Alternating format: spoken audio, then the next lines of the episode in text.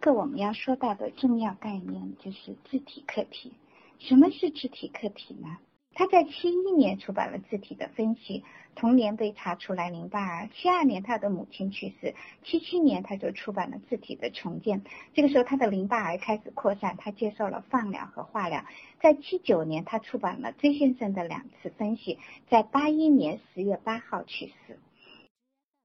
字体是被自体体验为自身的一部分，并且为自体发挥出某些重要的心理功能的客体。啊，自体客体在科夫特这里，他认为一般包括三个客体，包括三个部分：夸大的字体客体、理想化的字体客体以及他我的字体客体。婴儿要在这种全能的掌控中啊，才能够得到比较好的一个感觉，然后才能够安心的来成长。临床上常常会感觉到。这个呃，来访者会对自己还需要来做心理治疗，他是非常的恼火的，对吗？因为他不够完美。也就是说，婴儿要求父母要支持他，婴儿要觉得自己是完美的，因为我是完美的，所以爸爸妈妈你是爱我的啊。他需要去得到这样的一个感觉，这个感觉被称为静音啊，也就是夸大字体客体的静音。被认为婴儿要在要解决两个问题，一个是要让婴儿觉得自己是全能的，是能够控制好全世界的；第二个，他要去将另外一个人感知为全能的，也就是理想化的肢体客体。到这一部分以后，我们能够做进一步的探索。一是对于这种全能的肢体不听使唤的部分的失望体验，都会导致肢体的暴露。爆炸的爆就是爆是爆炸的爆，没有火字偏，就是突然的意思。怒是怒火的怒，也就是说，特别是那个不完美却没有分化的母亲，我也变成了那个要迫害你的人物，因为你没有办法去满足你无所不能的需求，对吗？要把我变成两岁小孩的两岁的受了迫害的小孩的那样的一个妈妈。他沉默了很久。开始眼睛里都是眼泪，然后说：“哎，为什么会这样呢？我为什么老是要成为两岁的小孩呢？”举一个例子，啊，比如说病人说：“我不得不花这么长的时间，这么多的钱来参加这个治疗，而且最终治疗都无法给我任何保证，对此我感到非常的羞愧。”啊，也感觉到没有希望。到目前为止，我还没有发现你帮助到我，我也不知道我为什么要来接受这个治疗。为什么我自己就不能管理好自己的生活呢？来访者在说什么？他我我们常常在督导的过程中听到大家的评论，就是他在攻击治疗师没有错，但是我们仅仅理解到这一层，我们是不知道如何来和这个来访者工作的。我们在这里可以看到，呃，这个来访者对于自己要来不得不接受他是不完美的，他不得不来接受这个呃治疗师的帮助，他感到愤怒，对吗？他对于治疗师的愤怒是源于他对自己的愤怒。我们去理解到这一层，说哦，好像是。你对于自己需要帮助、需要得到协助才能管理好你自己的生活，你感到很恼火，这让你对于来接受这样的邀约来帮助你的人也感到恼火，就好像是呃，我能够去帮助你处理任何呃生活对你的要求一样，你对于这一点是非常的恼火的。这一点就可以帮助治疗师这这个来访者去理解自己这个全能的夸大的这样的需要，并不是要去帮助他去啊解决他生活中所有的苦恼，而是理解到他这个需要啊。这个时候，对于这种啊这一个来访者，他理解这个无形式的需要是非常有帮助的。举一个例子。一个病人，他因为上一次因为肚子疼临时取消了治疗，那么在他在下一次的治疗中，他提前来了五分钟，啊，在治疗开始以后，他不断的对治疗师道歉，啊，并且去嗯 反复的解释啊，我一直啊想来的，然后。我在治疗的上次治疗的头一天晚上我就肚子疼，但是我想着我还是可以来，所以我没有取消。一直到来之前，我一直躺在沙发上等着肚子疼好一点。但是到一直到来之前一个小时啊，我才意识到我来不了，我打电话取消。但是那一个已已已经离这个呃治疗的时间啊非常的短了。治疗师如果能够理解到他的夸大性肢体的需要啊，治疗师断然就不会说哦，你还是发了这个呃短信啊，或者是你还是通知了治疗师呀，你还是在治疗之前提出了结束啊，同时自己感觉到非常的恼火，因为你已经在来治疗室的路上，或者是已经坐在治疗室里等他，而他取消了。我们能够理解到他这个地方他字体客体夸大字体的需要啊，我们就会用不同的方式来回应他啊。哦，你一直虽然你肚子疼，但是你一直想来做这个治疗，所以你忍受了一晚上甚至加一上午的这种难过，因为你一直在动，在这里挣扎着想要来，一直到最后你意识到自己来不了才取消啊一。但是那个时间离我们的治疗约定已经太晚了，你感到内疚，同时你也想告诉我你是多么想来治疗啊？为什么你做一个病人也要做这样一个？你为自己的不完美感到很恼火，为什么感到内疚？同时你感觉到啊，你很害怕我生气，你反复的解释，为什么？把这一点解释完了之后，病人就有一些。平静下来吗？因为他感觉到他被治疗师看见，他没有来的那一部分，他讲的这一部分，治疗师感同身受，能够看见他的挣扎是被理解的。他虽然那么迟才取消治疗，是被病人是为了治疗师理解跟接纳的，同时被欣赏到的。这时候他安静下来，治疗师这个时候再来做一个温柔的推进。为什么？即使你做病人。也要做这样一个完美的病人呢？这样一个抱持的环境下，病人往往可以开始取消他的防御啊，因为他夸大字体已经被治疗师已经扮演了他的夸大字体这一部分啊，他可以感觉到自己被抱持住了，被理解了，被欣赏了，他开始和可以和治疗师一起来思考。Why？为什么他即使有病，他也要做一个完美的病人？他们可以在这种没有怒气、没有感觉到被拒绝或者被敷衍啊的情形下，他可以真的往下更深处去探索自己对于自己的这种夸大的需求的理解。完美，即使做病人也要做一个完美的病人。他的这一个严厉的超我是怎么来的？给他的困生活，给他的人际关系带来多么大的影响，他是有多么多的对这个完美的，那想要去达到这个完美，一边又被这个完美所迫害的，这个完美的这个观念是从何而来的？为解除这样一个严厉的内部课题做准备的工作，以及进一步的探索。也会要看到很多的来访者对于这种全能的夸大式的狩猎方式的防御，比如说我真的不应该为自己争取什么呀，但是我只是还是要全力以赴的去满足啊啊！治疗师在这种治疗的关键时刻，不要去聚焦于那些狭隘的以现实为基础的问题啊，而是要以一种以病人能够接受的方式。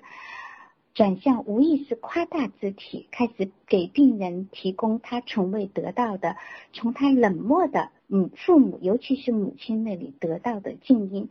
啊，治疗师呃，病人是显然需要从这样一个肢体课里得到这种认可的，从而慢慢的发展出来他那夸大性的肢体的需求为基础的健康性的报复心。这个时候就很。有可能有希望通过现实的体验得以修正，这就导致了转化性内化的工作的开始。比如我的一个长城的知客，他今天早上再一次啊，用很小姑娘的战战兢兢的声音和我对话，这是他常常出现的姿态。当我指出来的时候，他开始讲到他有多么的啊不舒服啊，在。他的同事带了一个两岁的小孩啊，今天是星期天对吗？去单位加班啊。这个同事呃对这个小孩有多么好，他希望嗯他在想，他如果也是有这样的，也是两岁，他的妈妈如果能像他的同事对待这个同事的孩子那样对待他，他可能有着怎么样的不一样的人生？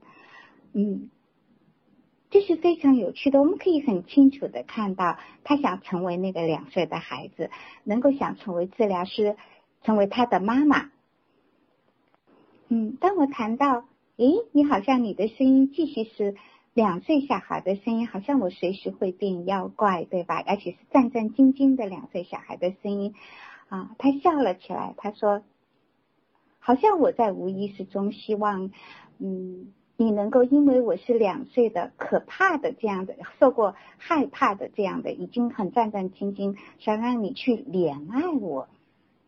这是非常有趣的时刻。他读到自己的这样很精神病性的愿望，因为他一直想在这个治疗中啊，包括他社会人际关系中，他成为两岁的小孩。虽然他是啊已经三十岁，毕业于名牌，他依然在他内心里他。不断的去诱惑别人成为这个两岁小女孩的啊，而且是受到惊吓的小女孩的妈妈。当对方不是这样的来扮演的时候，他就觉得他被世界迫害了，拒绝了啊。他继续回到这个过程中，我们会看到啊，当我们去能够去看到他这一点，我说因为啊，我不能够用两岁对待两岁小孩的方式对待你，这让你非常的痛苦。嗯，因为你不能够把我们变成，把你的治疗师变成一个两岁小孩的妈妈，这让你非常的挫败，从而你认为我也变成了那个啊要破。哦嘿，我们看到我们可以回到这里，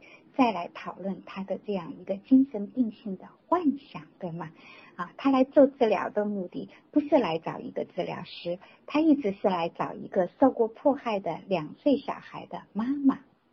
使得我们这个治疗的阻力和张力非常高啊！他不是想改变他自己，他是想改变治疗师以及改变周围的人，啊，这是不现实的，对吗？这导致了他一直存在这个治疗中，会使这个治疗导致一个大家都很挫败的感觉。所以我们要反复的和他来讨论：你治疗的目标到底是什么？你希望你在治疗中？怎么获益？你即使把我变成了两岁小孩的母亲，把你的周围人变成了两岁小孩的母亲，啊，你感觉到舒服了？是否你进步了？这是否是你做治疗的全部意义？是这样，这个治疗就可以结束了。他再一次同意，然后他去答应回去想一想，下一周我们来讨论。是非常痛苦的，这个过程会反复的在这个来访者的治疗中进行，但是这是非常有必要的。我们在讨论的它的夸大性的自体课题，以及我们扮演或者不扮演。那么理想化的肢体课题，也就是处理处理这个自恋性暴露的第二个方法，就是啊，这个来访者或者婴儿要把绝对的完美。和力量注入初始的对象以及成人，来维持最初的完美和全能感，啊，也就是说，他需要把这些卓越、正性的特质、卓越、完美、美丽、全能、不失败、不转移的爱、无比的胜任，要把这些投向于另外一个成年人，啊，比如说父母，比如说治疗师，啊，简单的来说，就是说，儿童需要父母是无所不能的。而他自己是这个无所不能的父母的一部分，啊，也就是理想化的自体客体。当父母，当父母不可避免的让儿童感受到挫折，这些挫折又是可以承受的，那么儿童就会将他们欣赏的父母的影像的这种理想化的品质内化。那么这种品质呢，就是通过转换内化性啊这样的一个作用，不断的被儿童来补充。这种恰到好处的挫折的经历，是有助于驯化和引导夸下夸大性肢体剧增的这种报复心的。治疗中，我们也会看到病人开始在治疗师这里寻求理想化父母的影像。那么，也许要过很长时间，他才确信他找到了这样一个偶像。那么，治疗师在这里，在这个治疗关系里啊，那么就需要能够认可并且鼓励这种脆弱的理想化的储蓄。还有一种字体课题，就是科胡特提到的啊，他我字体课题。他认为，小孩甚至婴儿，如果感到自己感受深处都会。呃，如果感受感觉到自己在人间，啊，是不是在沙漠里，不是在一个人在森林里，在黑暗里，啊，婴儿也会感觉到朦胧而强烈的具有弥散性的安全感，就像他描述的那个家庭老师以及高中这些老师一样，他感觉到自己是存在的，自己是安全的，有着志同道合的朋友，有着那些能够去感觉到自己感受，呃。也有和自己有着相同的乐趣、探索的方向和苦恼的朋友。有很多来到我们工作室的这个来访者，他们是他们的很大的困难就是他们找不到身边的这种他我自我课题，对吗？所谓的社交存在障碍。客户特认为合适的环境会激发、促进字体的发展。如果刺激方式造成了创伤，就会阻碍字体的发展。啊，他认为字体课题的转变内化过程会成为字体的内核，而恰到好处的挫折呢是转变的关键。创伤的严重程度和发生的时机呢，是决定着自体障碍发生的形式。所以我们会看到，有的人是自恋性人格障碍，那么有的人呢，只是一些自恋的特征。但是呢，每一个人都有自恋，自恋是非常正常的。自恋是什么呢？是一种借由胜任的经验而产生的真正的价值感。这种真正的价值感是认为自己是值得珍惜和保护的，很真实的一种感觉啊，是一个正常的、健康的肢体呢是非常重要的。也就是说，一般个体的自恋是健康的，而且社会是允许适度的自恋的。什么时候我们会说这个人是病理性的自恋呢？就是说，当这个个体的，它是一个过度的自恋，超过了社会对自恋的允许范围，这样才是不健康的。啊，科胡特谈到，如果自体非常的脆弱。自恋发展的不好，就会造成肢体非常的脆弱。这个人在 hold 不住自己的时候会崩解掉，比如说字体的暴露啊，或者是我们常常说到的露露症，对吧？我控制不了自己，我开始勃然大怒啊。那我们学到细致心理学以后，我们再来看这些社会现象啊，那么我们可以用字体心理学更好的去理解，更好的去分析。大家感兴趣也可以写一些文章。体的脆弱，一种是往外的啊，炸成碎片，把自己炸成碎片，这个碎片袭击到别人啊，把别人也炸成碎片啊。讲座之前，我想对于科胡特的一个很重要的概念——字体客体，再多说几句啊。科胡特认为，在儿童以及一部分的来访者自恋的来访者中，他对于客体是。比如说，治疗师他的父母，他没有要求你更多，他只是要求你只发展出与他这个字体特定的、与他所处的阶段相适应的需要有关的。他是不能够识别客体的独立性以及自身启动的，所以这个时候他是不允许你成为你自己的。就像孩子会哀求这个父母，你不要上班，对吧？你就在家里陪宝宝玩啊。这个时候，这个呃。病人也会对于，哎，他在很多的时候他需要你，但是你跟他说只能每周三的下午两点来进行治疗，还有星期四的下午三点来进行治疗，他是非常的恼火的，他是不太允许你有独立性的。这个时候，一个可靠的、有爱的肢体客体，它能够为孩子，嗯，包括来访者的对健康报复性的自我的接纳提供一个必要的静音，又能够自我稳定啊，那么就能够有助于这个脆弱的自尊心以及自恋病理性的自恋问题得到修复，而这个时候负性的治疗反应也会慢慢的得到一些弱化，对吗？啊，所以，所以我们看这个。呃，负性治疗反应在科胡特这里，在自体心理学里，它是不回避的。就宛若客体心理学中，克这个克莱因非常强调负性治疗反应，对吗？他觉得，呃，包括比昂 surviving from from the attack，只有在攻击中存活下来的啊，只有接得住负性治疗反应，能够去处理治疗反应的这样的治疗关系，才是真实的治疗关系。